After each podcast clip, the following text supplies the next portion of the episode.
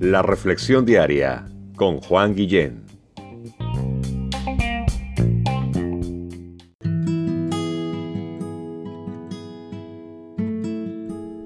Hola, ¿cómo estás?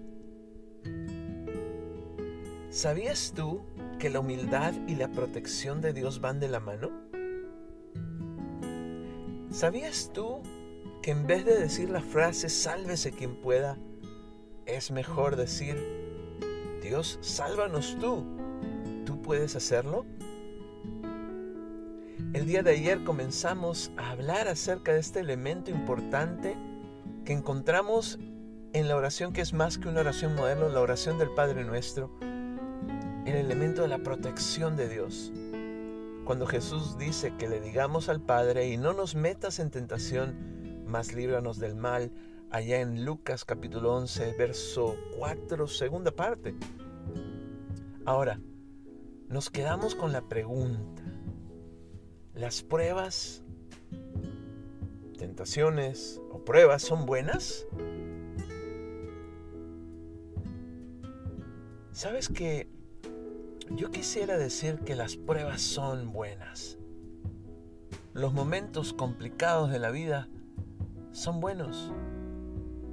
No todo es malo. Hay cosas que son muy buenas. Las pruebas nos purifican. Las pruebas revelan el estado de nuestro carácter, de quiénes somos. Si exprimimos limones, sale jugo de limón. Si exprimimos al ser humano, sale lo que tenemos dentro. Repito, esto se logra en tiempos difíciles, complicados, de pronto nos damos cuenta de nuestra condición y pedimos entonces ayuda a Dios para el cambio específico que necesitamos. Las pruebas hacen que nuestra fe en Dios crezca porque vemos cómo Dios contesta nuestra oración. Entonces, ¿por qué nos dice Jesús que cuando oremos le digamos a Dios, no nos metas en tentación o en prueba, sino que los libre del mal? quiero sugerir que lo contrario sería falta de humildad. Por eso digo que la humildad y la protección de Dios van de la mano. ¿Qué te parece que la oración fuera, Señor, estoy listo, envíame todo tipo de tentación y prueba? Porque como el torero evade al toro y le dice, ven toro, que yo me voy a salvar de ti. Como que le dijéramos a Pedro, cálmate Pedro, cálmate torero. Cálmate Pedro que me negarás tres veces, le hubiera podido decir Jesús. Y bien que se lo dijo en otras palabras. Primera de Corintios capítulo 10 verso 13 dice, no os ha sobrevenido ninguna tentación o prueba que no sea humana, pero fiel es Dios, que no os dejará ser tentados o probados más de lo que podéis resistir sino que dará juntamente con la tentación o la prueba la salida para que podáis soportar. Así que le vamos a decir a Dios que no nos meta en tentación, que no nos pase por un tiempo de prueba, para demostrarle a Dios humildad y no lo contrario.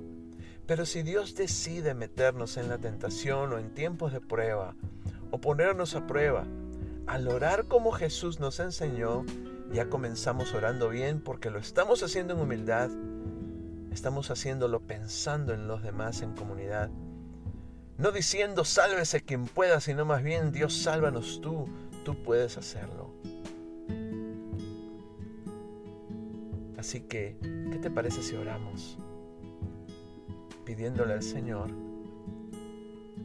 que no nos meta en tentación no nos pase por la prueba y que nos libre de todo mal. ¿Me acompañas? Padre nuestro, en esta hora te damos muchas gracias por tu palabra. Te suplicamos, oh Dios, que no nos metas en tentación, que no nos metas en pruebas y que nos libres en todo momento del mal. Señor, sin ti no podemos hacer nada. Es la realidad. Y contigo podemos salir triunfantes de la prueba y de la tentación, porque tú nos das la salida. Gracias te damos por tu palabra en este día. En el nombre de Jesús, tu Hijo amado. Amén.